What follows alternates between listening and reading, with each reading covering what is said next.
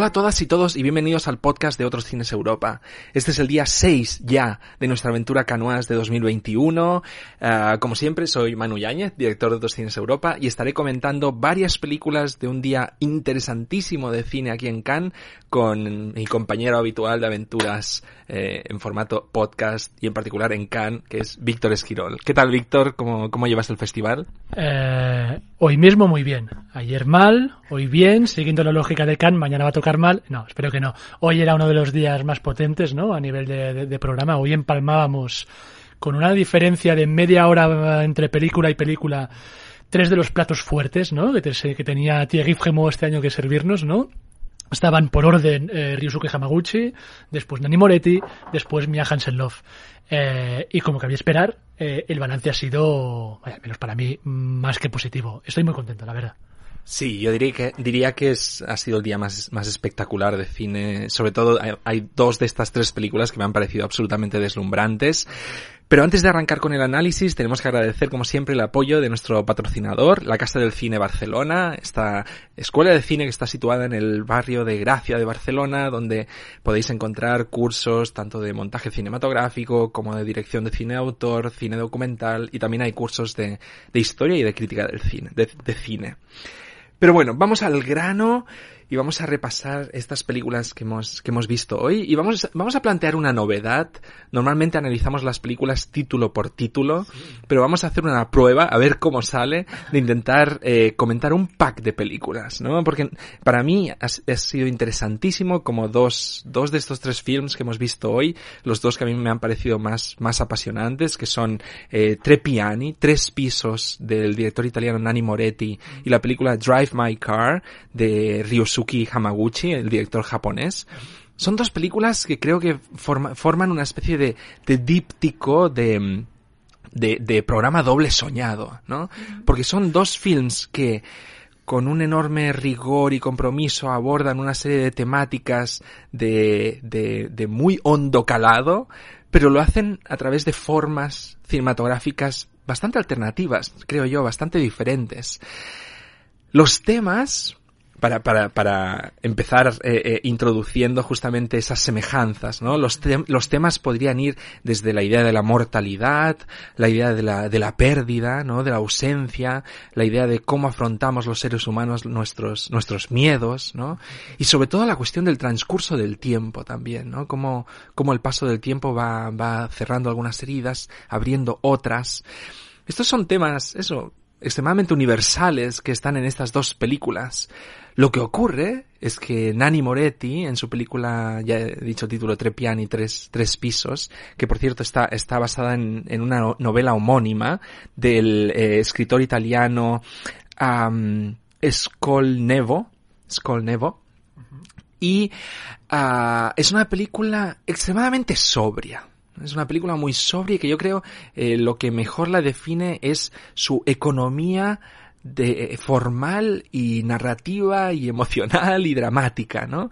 Es una película que si no te das cuenta parece que te puede pasar de largo por, por lo sintética que es también. En ese sentido tiene para mí algo casi de cine clásico, ¿no? De hecho la estaba viendo y recordaba esta gran peli de, de King Vidor que se llama Street Scene que transcurre, creo que es, es una calle de, de Nueva York donde vas viendo lo que, lo que les ocurre a los vecinos, ¿no? Y en este caso la película es eso, esencialmente, un bloque de pisos que tiene tres pisos y vas viendo lo que le ocurren a las familias, a las familias de este, de este bloque, ¿no? Familias que de manera no casual tienen conflictos relacionados con diferentes etapas de la vida, ¿no? Hay desde personajes adolescentes que están eh, descubriendo su pubertad, su adolescencia, o que tienen relaciones muy difíciles con sus padres, hasta padres de mediana edad que tienen problemas con sus hijos pequeños, hasta padres más mayores que tienen problemas con sus hijos mayores, hasta ancianos que afrontan la vejez y el fin de la vida, el horizonte del fin de la vida, ¿no?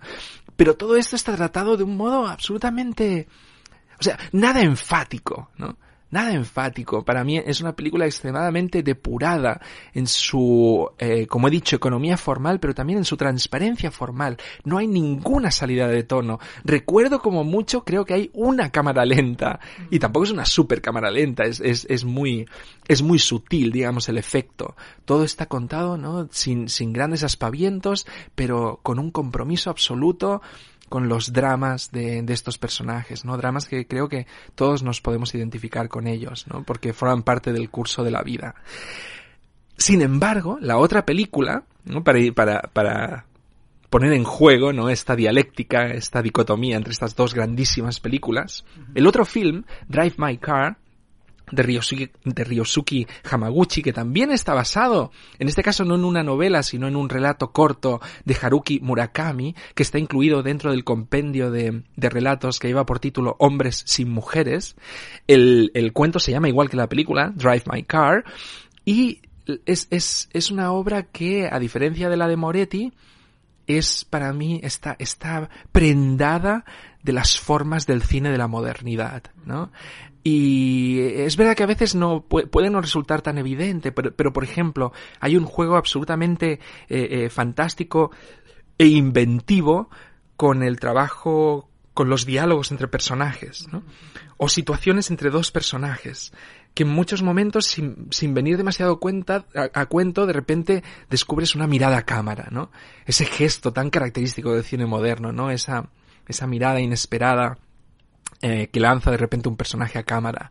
Por otra parte hay escenas muy largas, eh, eh, dialogadas, con largos monólogos donde de repente se va dando vuelta en torno a una situación, tiene toda una, una tendencia a la recurrencia, la película, mientras que la de Moretti parece que, que, que, que va dejando el tiempo atrás y no, no deja de, de capturar esta, esta, este curso a veces incontrolable del tiempo, la película de Hamaguchi parece como en la, los personajes de la película de Hamaguchi parecen como atrapados, ¿no? Dentro, eh, por sus traumas, ¿no? Eh, anclados a sus traumas, a sus, a sus memorias más dolorosas. No sé, eh, son peli y, y, claro, el otro, la, el otro gran punto de modernidad de la película de Hamaguchi es el diálogo entre las diferentes artes, ¿no? Eh, toda la, toda Drive My Car está construida en torno a eh, escenas donde diferentes personajes están preparando una obra de teatro, ¿no? Y es un diálogo, por ejemplo, que es inevitable no pensar en el cine de Jacques Rivet, por ejemplo, yo creo, viendo la película de Hamaguchi, ¿no? Sobre todo en La Mort Fu o en también Out One, algunas partes de Out One toda esta idea de, de, de, de, generar como espejismos, ¿no? Entre, entre la ficción teatral y la ficción cinematográfica. En este caso, la obra de teatro que se está preparando, que están preparando los personajes de Drive My Car es Tío Vania de, de ¿no? Y hay este diálogo permanente eh, entre las diferentes artes. Un poco, parece como que Hamaguchi estuviese invocando la idea del cine impuro de André Bazin. ¿Cómo has visto todo esto, Víctor? ¿Cómo has visto estas dos inmensas películas? me han encantado las dos. Eh, si tengo que quedarme con una, eh, me quedo claramente con Drive My Car de, de, de Ryosuke Hamaguchi. Me ha parecido una obra maestra. Me ha parecido una película impecable, una película prácticamente perfecta. Eh, hará ya, ¿qué? Eh, cuatro o cinco horas que, que, que, la he visto y, y, y no he podido parar de pensar en ella. Y cuanto más pienso en ella, más redonda me parece. Eh, te dije ayer, Manu, que estaba cansado. Te dije ayer, a cuento de eh, comentar la película de Juho Kuosmanen, que estaba un poco en el punto este de dejarme llevar, ¿de acuerdo? Mm. Eh, de cómo la película de Juho Kuosmanen me había causado esta tranquilidad, ¿no? Al transcurrir tanto no en escenas de personas simplemente dejándose llevar por un tren, por un taxi, lo que fuera, ¿no? Drive My Car es un poco esto, ¿no? La historia de, de, de alguien que, que, que, necesita estar siempre conduciendo su propia vida, ¿no? Pero que en un punto de la vida, por X o por Y, ¿no? conduce su coche, literalmente, literalmente, y descubre mm, a las primeras de cambio que quien está conduciendo el coche lo hace de tal manera que el hombre no se da cuenta ni cuando cambia de marchas, el conductor de cuando acelera, de cuando frena. Es un poco la sensación que he tenido yo al ir mmm, llevado por esta película, ¿de acuerdo? Es una película que desde el principio me ha parecido mmm, perfecta, es una película que, mmm, ojo al puente peregrino que voy a tender ahora, es una película que me ha recordado mucho al gusto, sumo gusto que me dan algunos documentales de Frederick Wiseman.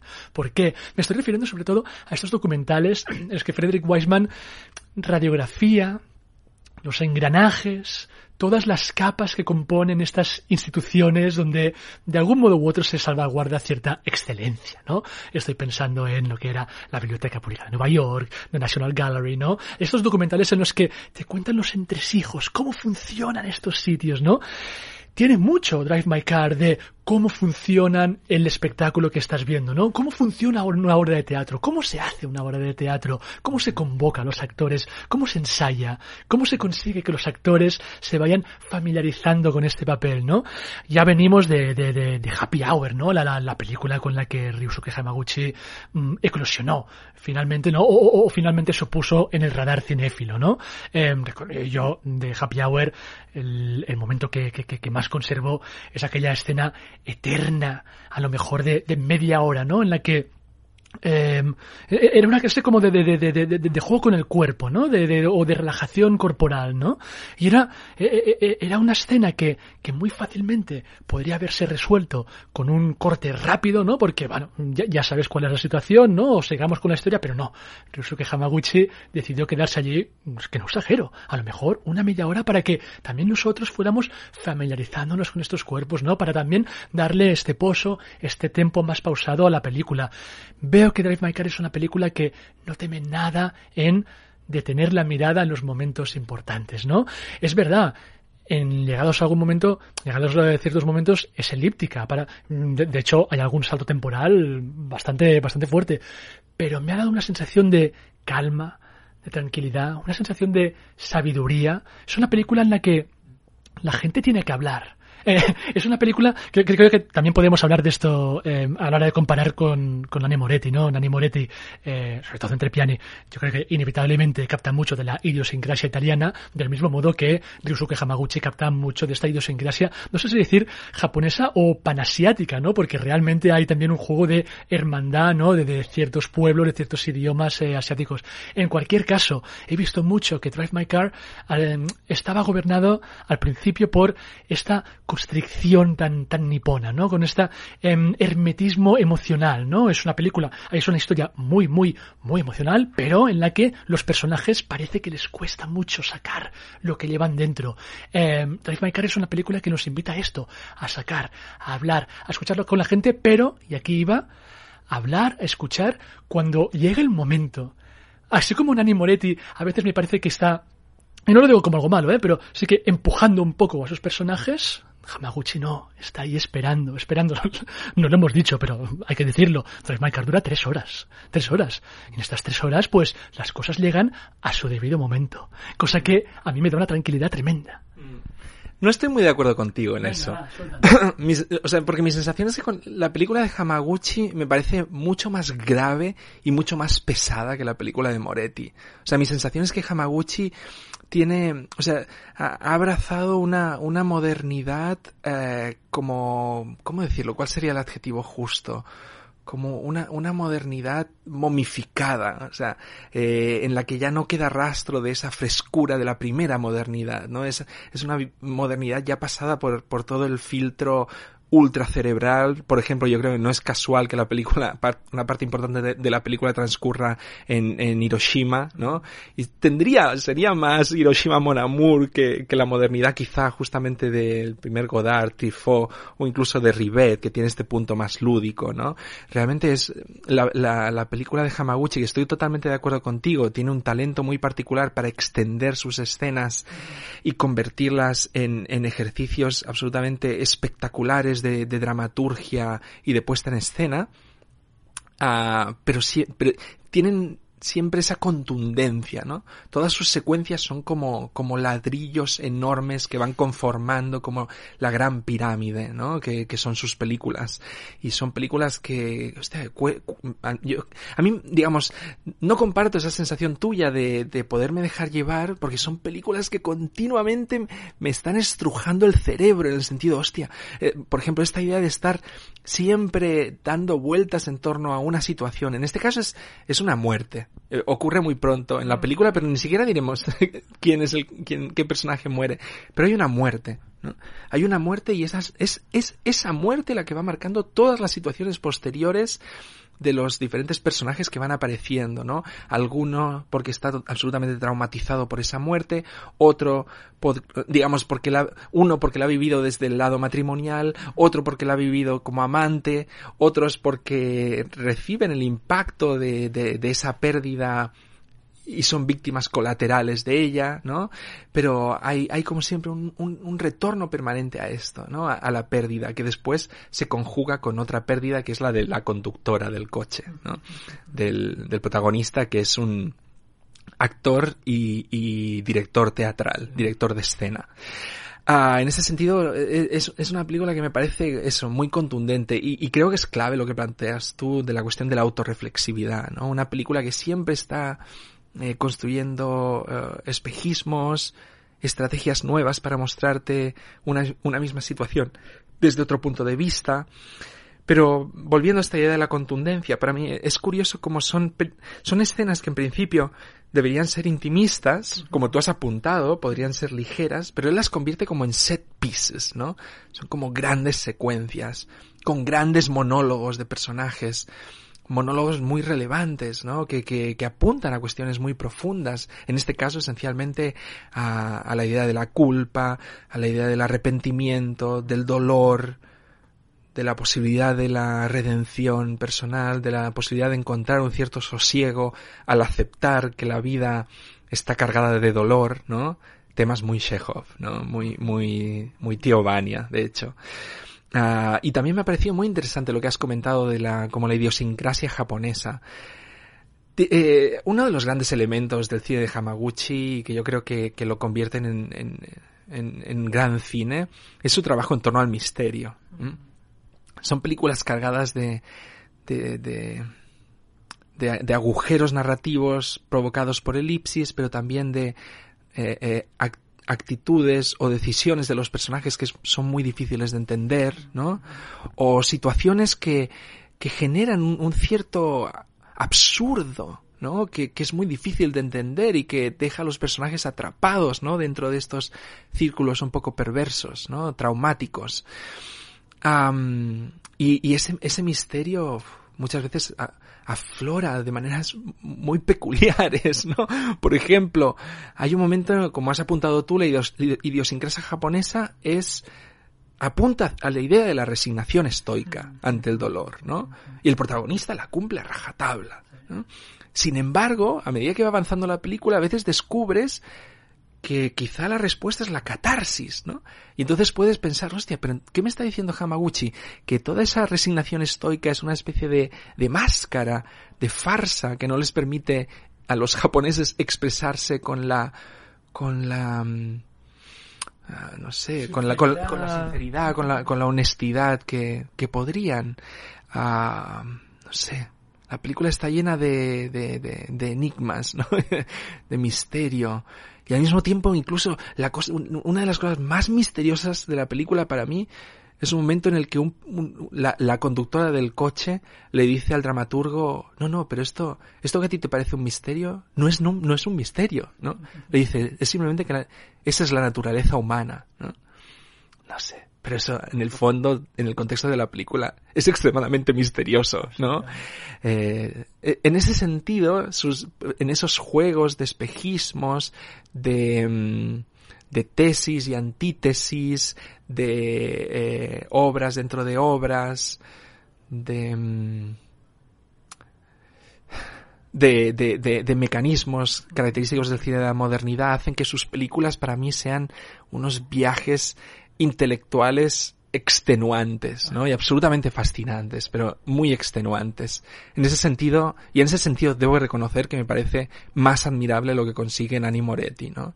Abordar todos esos, todas esas temáticas, generando al menos en mí el mismo grado de emoción, pero con una sobriedad y una... No, no es ligereza, porque la película de Moretti es un drama y de hecho conecta mucho más con películas suyas como Mía Madre o La estanza del figlio, ¿no? La habitación del hijo, que otras de sus películas que tienen un tono abiertamente más, más cómico. Aunque debo decir, y esto me encanta, que yo creo, hay, en su película Abril, ¿no? Que es de los años 80 o principios de los 90, uno de los, de los, de las líneas narrativas, esa es totalmente una comedia, ¿no? Abril, eh, sobre la paternidad, por cierto, es cuando tiene su primer, cuando tiene un hijo y es él es el protagonista y tiene un punto así como muy, muy, muy Woody Allen de, de, de autoficción. Ah, por cierto, hablaremos después de la autoficción a partir de Mia Hansen Love, ¿eh? os, os, lanzamos ya esta idea. Pero en, en abril de, de Nanny Moretti, de repente eh, el personaje tiene una obsesión que es filmar un musical. Es un director de cine, obviamente es autorreferencial y quiere hacer un musical pero no lo consigue porque no, no, no se siente, siente que no, no, no, no está suficientemente preparado, no está suficientemente inspirado, no tiene como la madurez ni el genio para poder filmar un musical. Sin deciros cómo, os puedo decir que en Trepiani parece que, que Moretti alcanza, alcanza, alcanza su propia conquista la gloria, ¿no? Conquista la gloria. Eh, ¿cómo, cómo, cómo ves tú? Bueno, has hablado ya bastante de Hamaguchi, pero sé que te ha encantado. Seguro que tienes, tienes algo más en, en cartera sobre su pel. Eh, la cuestión de, de, los actores, por ejemplo, de Hiroshima, de la pérdida cómo se trabaja la cuestión del, del movimiento, los planos contra planos, es, todo. Sí, sí, no, no, es que, jope, me, da la sensación de que es una película eterna. Em, me ha gustado mucho la, reflexión que has hecho en torno al misterio relacionada con la película de, de, de, Hamaguchi. Y es verdad, sobre todo en lo que podríamos llamar el primer acto de Drive My Car, hay una serie de decisiones tomadas por, por algunos personajes que cuestan mucho de entender, ¿no? Incluso poniéndote, haciendo el ejercicio mental de ponerte en la idiosincrasia japonesa, japonesa, llegas a la conclusión de que, wow, aquello muy normal no es, debe haber algo más detrás.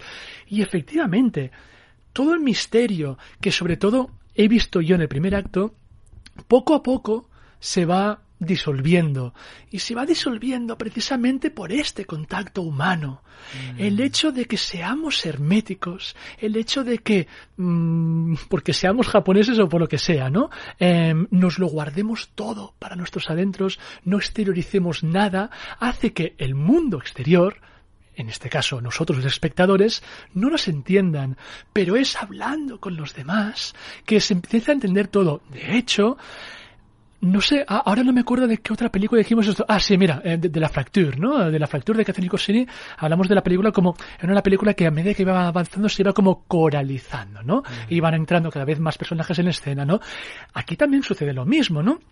A medida que va avanzando Drive My Car, ¿no? El elenco, mejor dicho, va creciendo, ¿no? Y a medida que se van relacionando, se va entendiendo mejor algunos de los puntos del principio en lo que a lo mejor no estaba alguno de estos personajes, pero, pero yo creo que, que la tesis a nivel de a nivel humano, a nivel de verdad humana de Hamaguchi, está aquí, en este intercambio, en esta, en esta palabra, ¿no? En este comunicarse con los demás, ¿no? Como efecto mm, disuasor, ¿no? O que, disuelve este misterio, que nos ayuda a entender más a la otra persona. Mm.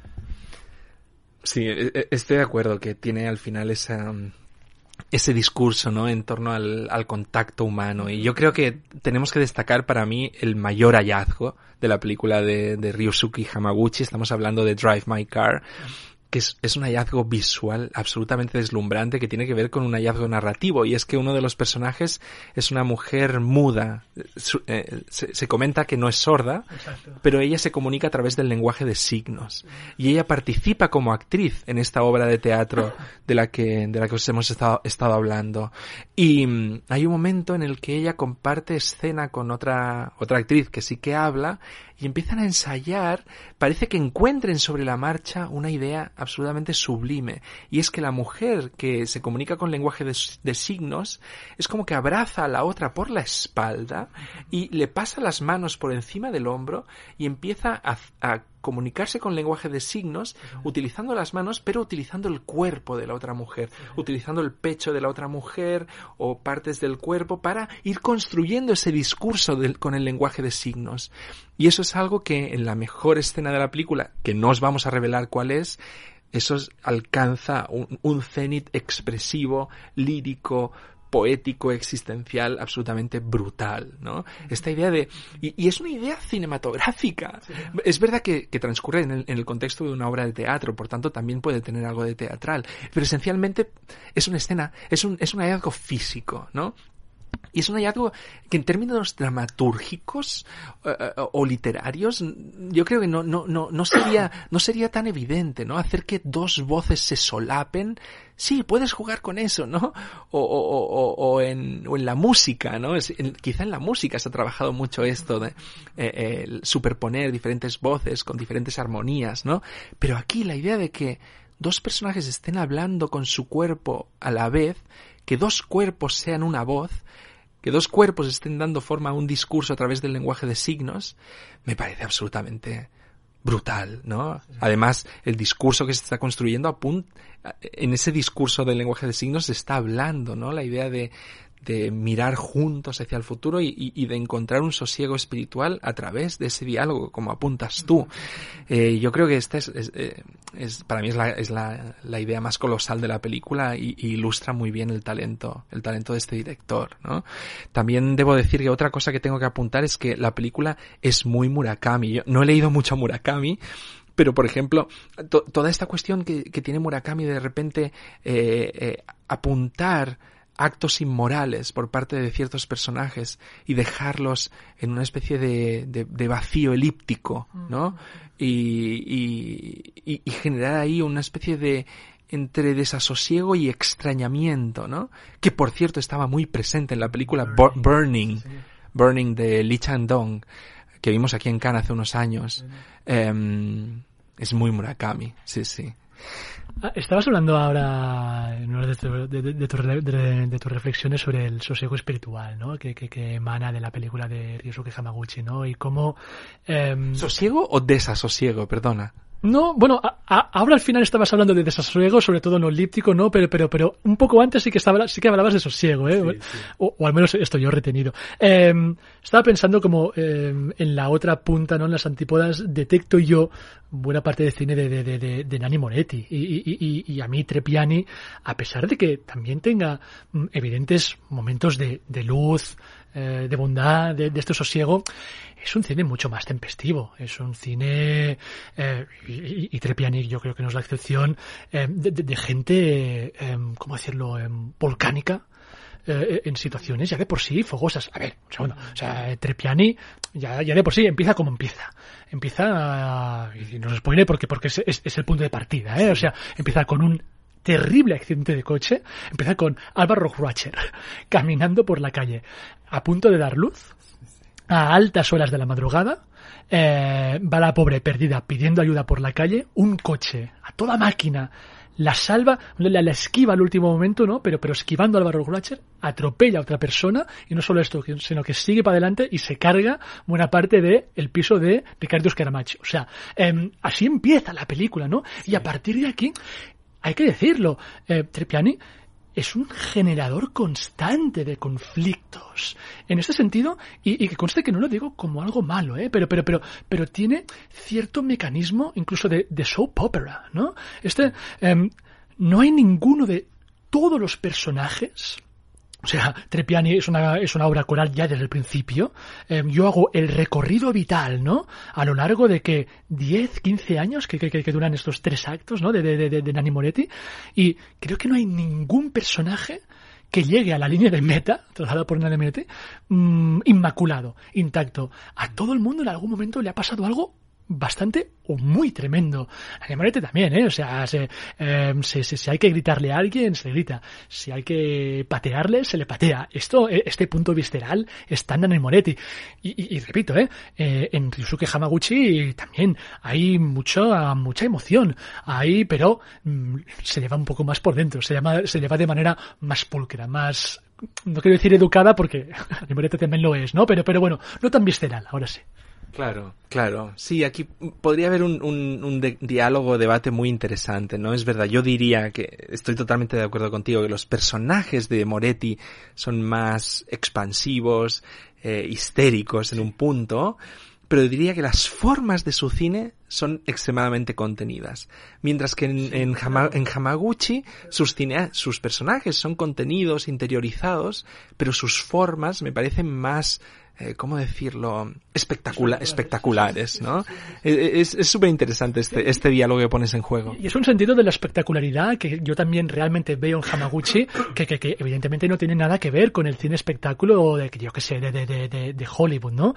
Eh, también puede dar la sensación de que a nivel formal es una película muy contenida y muy pulcra, pero estoy totalmente de acuerdo contigo, eh, Manu, que Hamaguchi tiene una puesta en escena espectacular absolutamente espectacular. Lo que pasa es que no lo luce tanto o no te está remarcando que es espectacular. Claro, pero simplemente esa manera, por ejemplo, a veces en un, en un diálogo que hay una escena larguísima donde dos personajes que estaban vinculados a, a, ese, a ese elemento traumático, a esa muerte traumática, de repente pasan cuentas con el pasado en el interior de, un coche es un plano, no sé, deben ser unos 15 minutos y, y, todos son como planos donde los personajes, sobre todo un personaje, está mirando a cámara todo el rato. O sea, nos referimos a ese tipo de espectacularidad, ¿no? Y mientras que también te doy, te doy la razón en que Moretti trabaja eh, a través de esta coralidad, yo creo que es una película que tiene ese punto literario, se nota que viene de una novela, una novela que debe ser es, digamos que es larga y, y no, yo no la he leído, pero seguro que tienen que haber cosas pulidas que tiene que haber quitado, pero hay, hay mucho contenido dramático. Estoy de acuerdo contigo. En algún, en algún punto pensaba, obviamente, en grandes referentes, ¿no? Como Shortcuts de Robert Altman, a partir de los relatos de Raymond Carver. O también pensaba en algún momento también en Gigi de Edward Young, ¿no? Con un montón de personajes de diferentes generaciones y todos atraviesan por situaciones muy dramáticas, ¿no? Pero yo creo que, ostras, bueno, me, me reincido, ¿no? En, en la, en la transparencia, sobriedad formal, ¿no? Y en la, en la economía dramática, ¿no? De, de, de, la película de Moretti, que, que, es bastante elíptica, por cierto, tiene dos saltos de cinco años dentro. Sí. Eh, eh, estaba pensando como, eh, estaba, evidentemente no voy a decir cómo termina ni una película ni la otra, ¿no? Pero estaba haciendo un poco de balance, ¿no? De, de, los recorridos que trazan tanto Hamaguchi como, como Moretti, y hay, eh, o, o, veo yo al menos, en, en la película Trepiani, la de Nani Moretti, una sensación mucho más de caos que no la de Hamaguchi. En la de Hamaguchi yo veo que hay una mmm, un convencimiento por parte de Hamaguchi de que eh, acercándonos el uno al otro, comprendiéndonos el uno al otro, podemos poner orden en este mundo o en nuestro mundo, ¿no? En Nani Moretti van sucediéndose las situaciones y por cada problema que se resuelve se genera otro o se generan dos más. Hay una sensación de caos, hay una sensación de como que las cosas, al menos en The Big Picture, ¿no? en, la, en, el, en, el, en el cuadro este grande, nunca se van a arreglar del todo. Sin embargo, sí que veo por parte de Moretti una, un, un camino de crecimiento personal en el sentido de que bueno, a lo mejor lo que te está proponiendo Ana es que tienes que aceptar que, que, que, que, la vida será caótica, que, que van a haber problemas, que van a surgir inconvenientes, que, que, que, que, que esta otra persona te dará disgustos y aceptándolo vas a encontrar felicidad. ¿Sabes lo que pero, pero, ese es el discurso también de la de Hamaguchi, ¿no? A, a, partir, sí a partir de Chekhov. Sí, pero en Hamaguchi sí que veo que el mundo consigue estar más ordenado al final. Mientras que en Nani Moretti no. Y, y, veo esta celebración incluso de, de, del caos, del desorden en Moretti. No estoy del todo de acuerdo, en el sentido que yo creo que Moretti, por ejemplo, una de las cosas que me gusta es que casi todas sus escenas son de dos o como mucho tres personajes. Es verdad que la, la película es súper coral, pero cada, cada una de las escenas son como mucho entre dos, tres personajes. Es verdad que hay dos escenas de multitudes, pero todo, el resto de la película es extremadamente minimalista, claro, transparente. Es ver, y tienes razón, hay un elemento acumulativo muy fuerte, pero no, no siento que tenga, no tiene un punto berlanguiano o, o, o de, de, de, generar caos en las escenas, ¿no? Los dramas de cada uno de los personajes son muy claros. Es una película para mí muy, muy, um, ¿cómo decirlo? Muy limpia. Bueno, tenemos diferentes pareceres, no, no, bien, es, es, la gracia. Bien, bienvenido sea, claro que sí. Y bueno, y después de eh, simplemente comentar para, para engarzar con la siguiente película que vamos a analizar, cuando mientras veía la película de Hamaguchi y veía todas estas escenas de, con diálogos interminables, por cierto, cuando digo esto no lo digo como crítica, ¿no?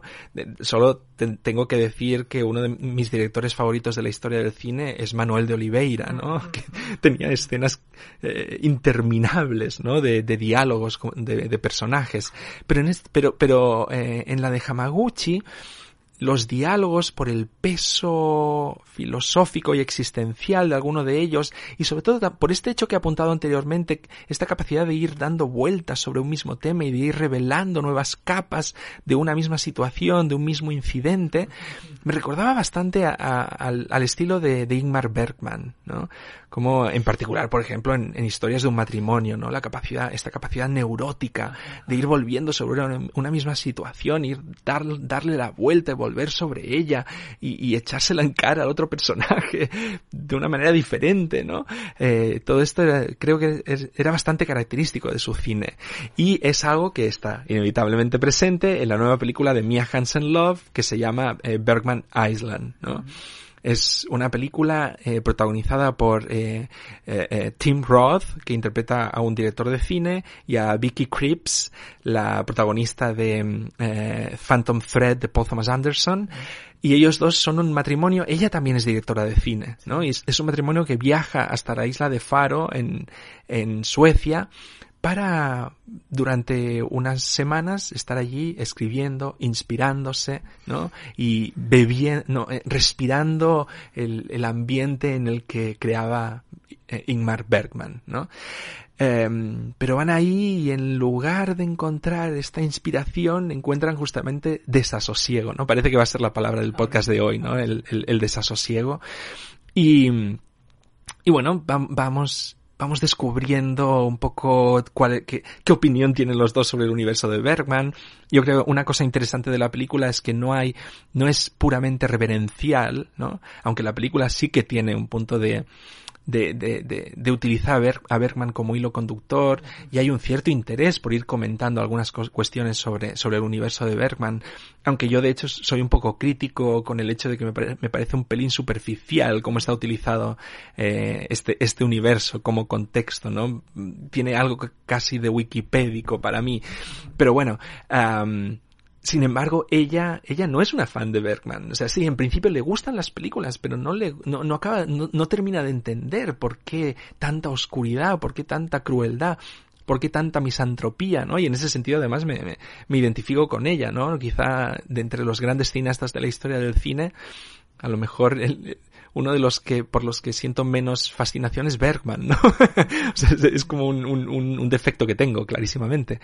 Pero, uh, aún así, eh, bueno, vamos resiguiendo la historia de ellos dos, ¿no? Y, y, y sobre todo nos, nos, nos, quedamos con ella, nos quedamos con ella y su, su, su, su lucha, su, su lucha contra, contra el, el, desconcierto, ¿no? Y contra la incapacidad de encontrar una cierta felicidad cuando parece que, que lo tiene todo el, viento parece que corra a favor de ella, ¿no? Sin embargo, hay una especie de, de impulso como hacia el auto boicot que no le permite, ¿no? Hallar, hallar un rumbo marcado a, a su vida y a su, y a su espíritu creativo, ¿no?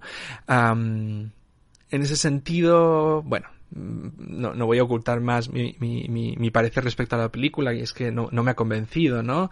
Eh, no, no nunca he terminado de, de percibir que que Mia Hansen Love estuviese consiguiendo capturar bien esta, este desconcierto de, de, la protagonista, ¿no? O al menos convertirlo en algo sustancial, ¿no? Me, mi impresión es que um, hay, la película juega con algo muy característico del cine de Mia Hansen Love, que es como el, el, el el deambular, ¿no? El deambular de los personajes. Algo muy característico de su cine y también del cine de su, de su expareja Olivia Sayas, ¿no? Dos, eh, hablaremos más de Sayas, por cierto. Y, claramente la película eso, a partir de este deambular de ella por la isla, eh, va intentando capturar su desasosiego, pero al final me, al final me parece que esta especie de huida permanente de la protagonista hace que no termine, no termine de cuajar, ¿no? El, el, el sentido dramático del film, que de hecho después sí que se materializa en principio de una manera más clara a partir de un juego metalingüístico, ¿no? De una ficción dentro de la ficción, donde el personaje de Mia Wasikowska eh, está interpretando a un alter ego del personaje de Vicky Krieps, cuando es evidente que el personaje de Vicky Krieps es un alter ego de Mia Hansen Love, ¿no? Tenemos tan reciente el ejemplo de Dolor y Gloria de Pedro Almodóvar, que creo que no hace, no hace falta explicar mucho, mucho más, ¿no? Acerca de, de hacia dónde va este mecanismo tengo el problema también de que la trama, la, la, ficción dentro de la ficción, la protagonizada por Mia Wasikowska, en principio es una exploración de un romance fallido, que me parece muy, muy, que, que, no termina de tener eh, una gran entidad dramática, ¿no? No sé si es por la actriz, porque las escenas no terminan de durar lo que tienen que durar. Eh, Hansen Love es conocida por, por ser una cineasta amiga de lo elíptico, ¿no? Pero incluso, por ejemplo, hay una escena, yo creo que tiene muchísimo potencial donde que, que, que, que, tiene, que está musicalizada por el tema de, de ABBA, The Winner Takes It All, y no sé por qué lo corta media canción, ¿no? Se, inventa una manera de que, de que, de que aquello no, no, termine de florecer, ¿no? Y, entiendo que es algo, es algo que a ella le encanta, esto de de repente meter un corte, ¿no? No, no solo de montaje, sino a través de la acción, ¿no? Y hacer que todo vaya eh, eh, disparándose hacia nuevos lugares. Pero eso en este caso no, no, no me ha convencido demasiado.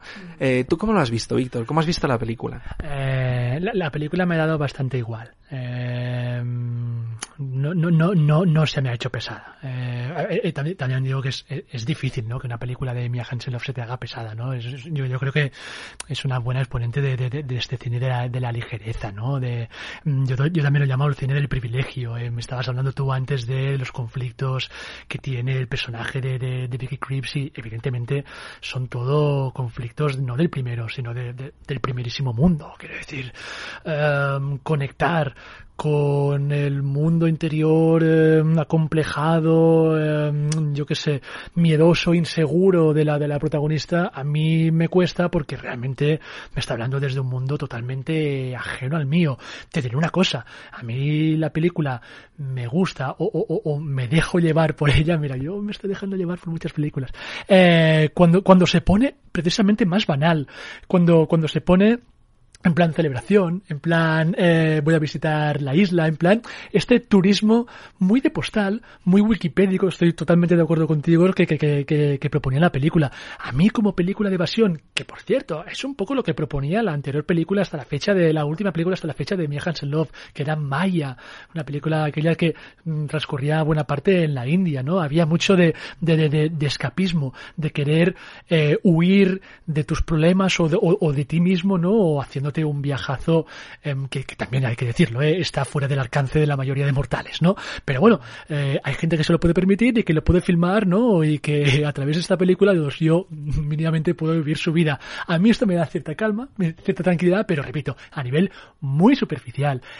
Juego este metalingüístico que se, que se marca mi Hansen Love me hace gracia la pirueta. Me hace gracia que vaya y vuelva, ¿no? En más de una ocasión. Eh, me ha dado la sensación de que, bueno, aquí en este ir y volver constantemente, ¿no? Sobre todo en la parte final entre la que supuestamente es realidad y lo que supuestamente es la ficción, sí que creo que consigo que entre tanta ida y venida reflejar bastante bien, ¿no? Esta situación de encierro y de colapso que puede tener el artista, ¿no? Más allá de esto, mm, repito, me parece una película muy banal. Una de estas películas, que también las hay muchas ¿eh? en los festivales, que seguramente habré olvidado de aquí dos tres días. Mm, es interesante. Viendo la película no, no tenía tan presente esto que comentas, pero se podría ver casi como un como un Charlie Kaufman eh, fluvial, ¿no? sin, sin, sin la gravedad, y, aunque tiene un punto neurótico, digamos, el, el, el los problemas de la, de, de, la protagonista no tiene, no tiene ese punto casi eh, eh, autofustigante, ¿no? De autoflagelante del cine de, de Charlie Kaufman. Uh, pero sí, sí, hay, hay ese juego. Hablabas de cómo la, la protagonista tiene estos problemas bastante de primer mundo, ¿no? Esta, estas inseguridades, estas ciertas neurosis, su cierta tendencia a la dispersión, a, una, la melancolía, a una cierta volatilidad. Y en ese sentido a mí tampoco me ha acabado de convencer cómo se juega con, por ejemplo, el, el, la cuestión de, de los géneros, no los géneros cinematográficos, sino la relación entre hombre y mujer, ¿no? De los dos protagonistas, como el, como el, el, el hombre, Tim Roth, se presenta como un personaje eh, muy seguro de sí mismo, uh, ególatra, Mm, pero al mismo tiempo muy comprometido con su arte, muy aplicado, muy eh, centrado, ¿no? Mientras que el personaje femenino es lo que ya he comentado, ¿no? Volátil, inseguro, melanco volátil, insegura, melancólica, dispersa, ¿no? Me parece que hay, hay, hay como un, un juego que, que cae un poco en el cliché. Es, ese es mi problema, ¿no? De que be, be, me parece que hay, hay algo muy evidente.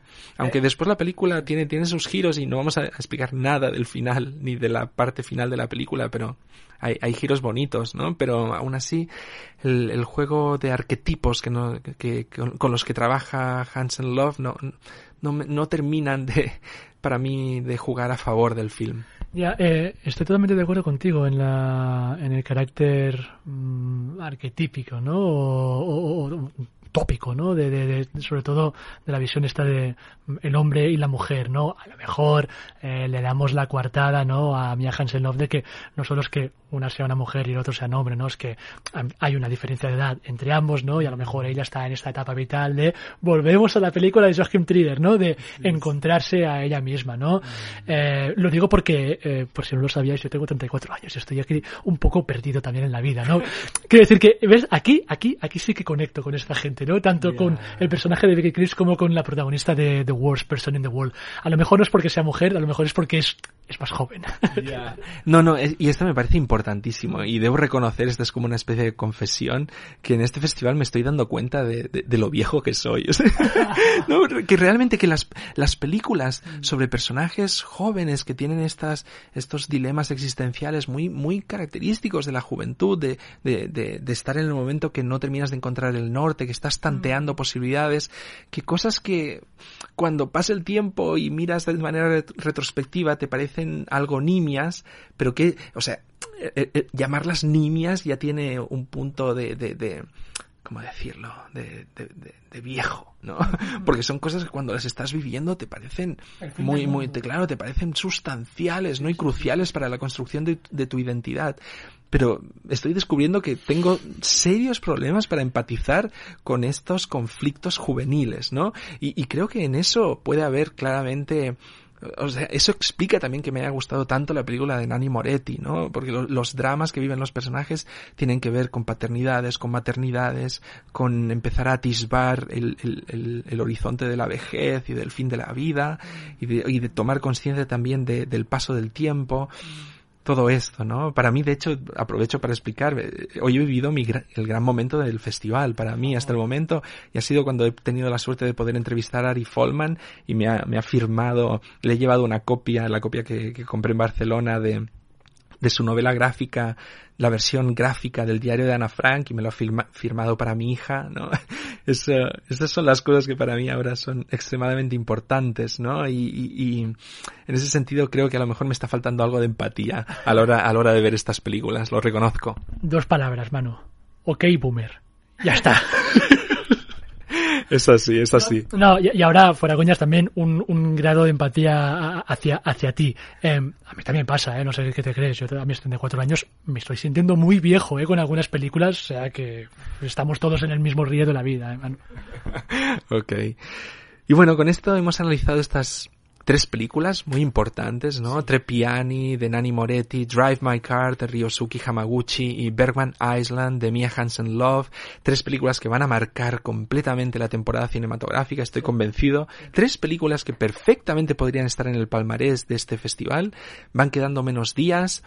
Seguimos aquí en Cannes, seguimos analizando más películas. Eh, cada, yo diría cada día más adaptados al festival Yo al menos lo estoy disfrutando cada día más y seguiremos y mañana habrá más. Eh, muchas gracias, Víctor, por seguir ahí. No, no, gracias a ti, siempre es un placer. Eh, ayer imité un poco el acento finlandés. Hoy, si me lo permites, me encantaría imitar un poquito para despedirme eh, a Nani Moretti, que es una de mis Oh. voces y de mis italianos favoritos. Yo creo que, de hecho, el, el italiano, que por cierto es una lengua, ya lo sabemos, eh, muy, muy volátil en el sentido que no tiene nada que ver el italiano que se habla en el norte con el del sur. Em, hace décadas, ¿no? Que, el italiano está buscando como esta voz o este dialecto que marque, ¿no? Un, un, un carácter más unificador, ¿no? ¿Por qué no centrarnos en la voz y en la entonación de Nani Moretti? Así que, si te parece, buonasera, Manuel, e a domani. Me ha salido fatal. En mi cabeza era mucho más espectacular, pero, pero me encanta Nani Moretti. En el Adomani es un I. Y, Exacto, ahora sí, ahora sí, bravo. Venga, buenas noches eh, o buenos días para vosotros los que nos escucháis. Mañana habrá más.